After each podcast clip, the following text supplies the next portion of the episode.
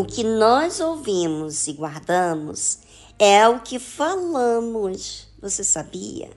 E é o que recebemos. E se recebemos e estamos guardando aquela palavra, sabe o que, que acontece? Dita regras dentro da gente. Ou seja, colocamos toda a nossa vida em ordem de acordo com aquela palavra que recebemos. Então, vamos dar um exemplo disso. Você diz, você lê, você é notificado, você se informa, você pesquisa e sabe que certas coisas lhe fazem mal. Por exemplo, eu vou dar um exemplo aqui: comer glúten e leite de vaca tudo que é derivado da leite de vaca, inclusive leite condensado. Mas aí você diz: eu vou remover o glúten, o leite de vaca. Aí você encontra com outra pessoa e diz assim: olha, não é bom você tirar tudo porque você vai ter mais sensibilidade a essas coisas. Você tem que fazer uma escolha. Ou dar ouvidos àquilo que você ouviu, né? ou sacrificar e evitar todos os derivados de glúten e leite de vaca. O mais fácil realmente é você comer de tudo sem restrição, fala sério, né? E o mais difícil é negar a sua vontade de comer tudo aquilo que você é atraído.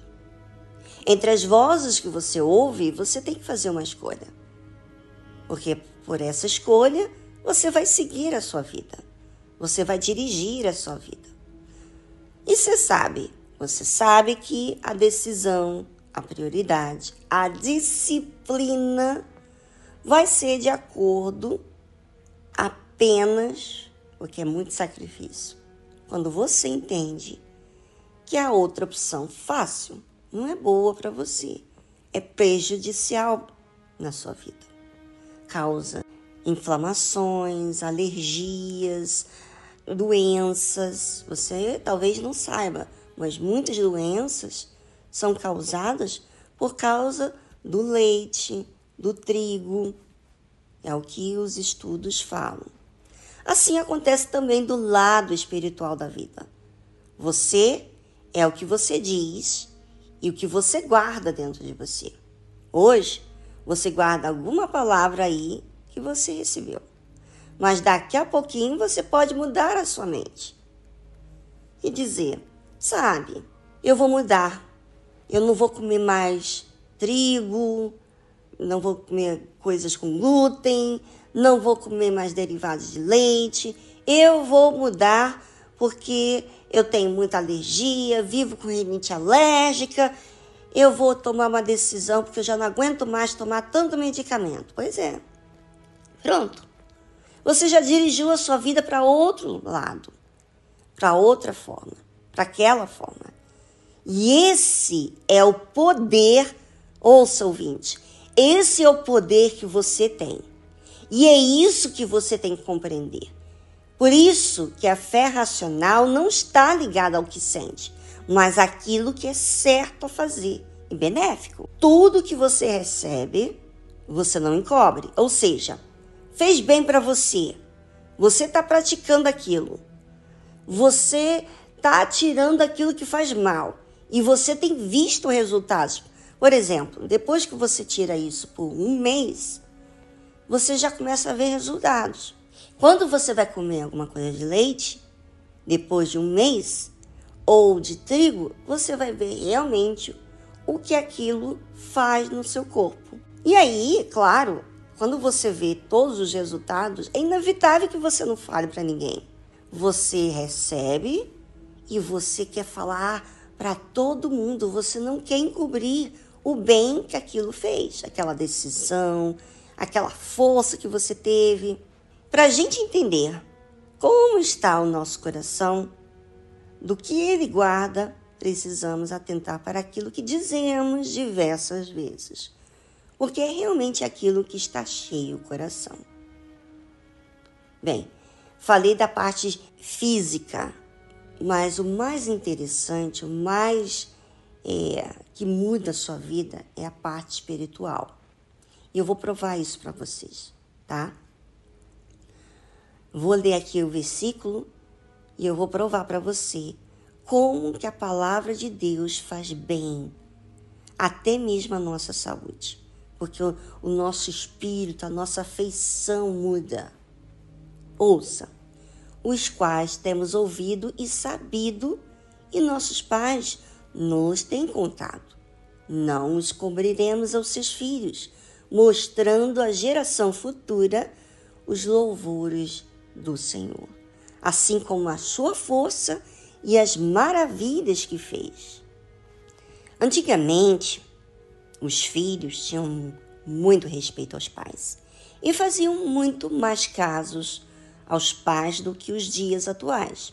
Em casa, há sempre conselhos, orientações que os pais dão aos filhos, conversas que levam a um pensamento. E de acordo com o que ouvimos no início da nossa vida, falamos sobre aquilo, cremos sobre aquilo também. Agora, imagina quando os pais falam das coisas que Deus fez. Imagina na vida do seu povo, imagina das maravilhas, fazendo aquele povo ser exclusivo, tendo maravilhas apenas naquele povo. Pois é. Imagina os pais falando isso para os filhos. Como é que você acha que acontecia quando eles falavam das maravilhas de Deus? Trazia o quê?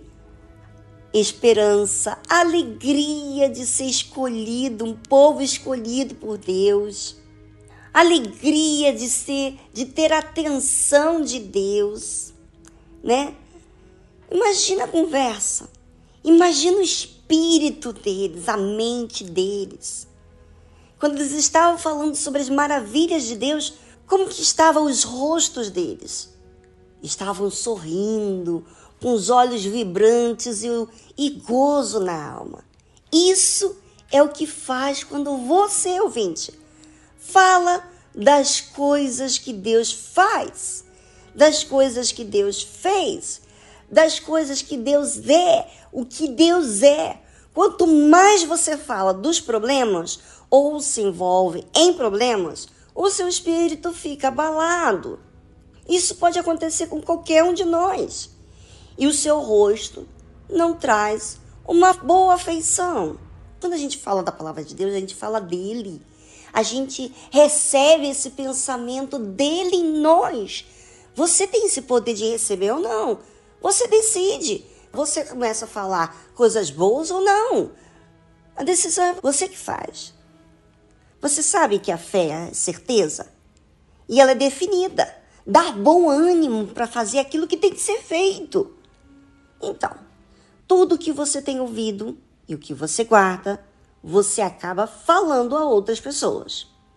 Mas quando você experimenta o bem daquilo que você fez a si mesmo, Tipo, obedecendo a Deus, você quer falar para outras pessoas, quer que outras pessoas recebam o mesmo que você recebeu.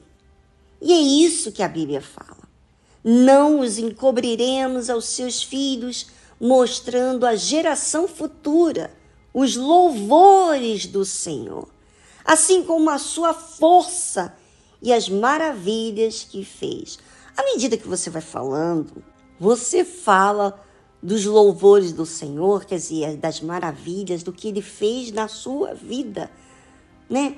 Das decisões que você passou a tomar por causa daquilo que ele usou uma pessoa ou que você leu na Bíblia, você recebe força. Aquela força entra dentro de você.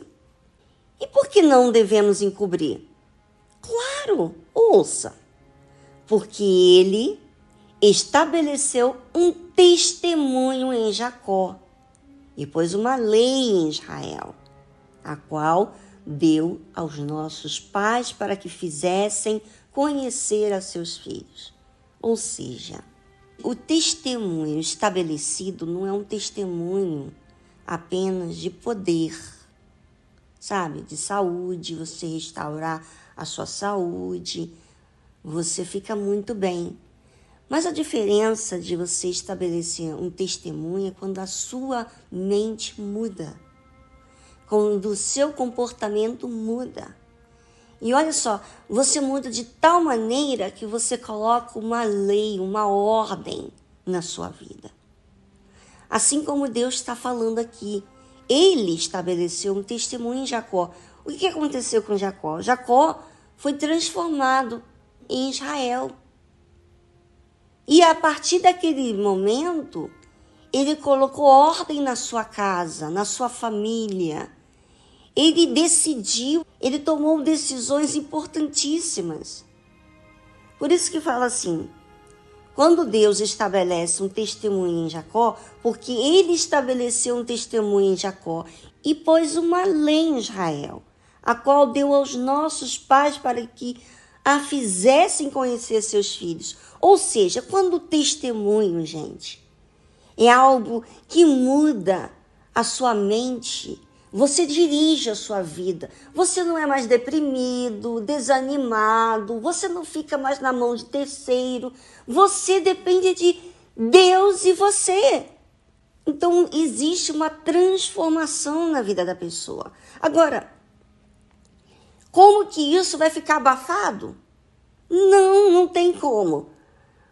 Quando acontece uma mudança na nossa mente, todas as outras pessoas que estão próximas da gente, como os filhos, os familiares, os amigos, as pessoas que nós convivemos, que trabalhamos, essas pessoas vão ficar sabendo porque você vai falar desse testemunho que Deus fez na sua vida. E você sabe de uma coisa? Tudo que Deus faz não para por ali.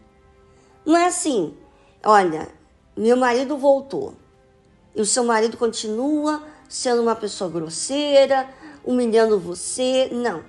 Tudo que Deus faz não para ali. Quando ele traz o seu marido, ele muda a mente do seu marido, porque ele vê um procedimento seu diferente. Antes você xingava, antes você fazia tudo que era errado, você descontava a sua ira, os seus traumas, as dificuldades, você descontava nos filhos, tudo isso. Os que estão na sua casa, no seu dia a dia, passam a ver uma outra pessoa. Então, aquilo se estende a uma família, aquilo se estende a um lar, muda tudo. Você começa a mudar e as pessoas que recebem essa mudança também passam a querer o que você tem. E aí, então, o que faz?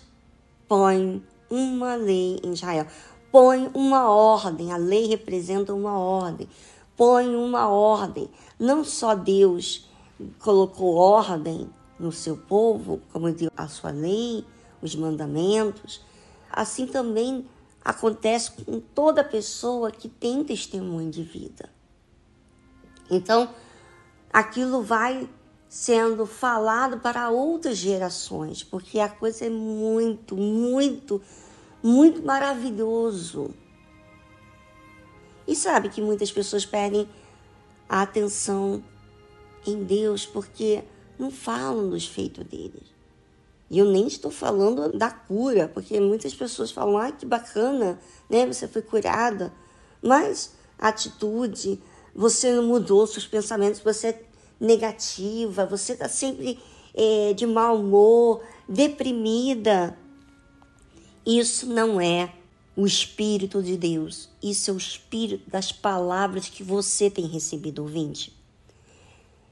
E é você que decide não é o diabo, não é a sua família, não é as dificuldades. As dificuldades é uma oportunidade para você decidir, para você raciocinar e falar: poxa, chega.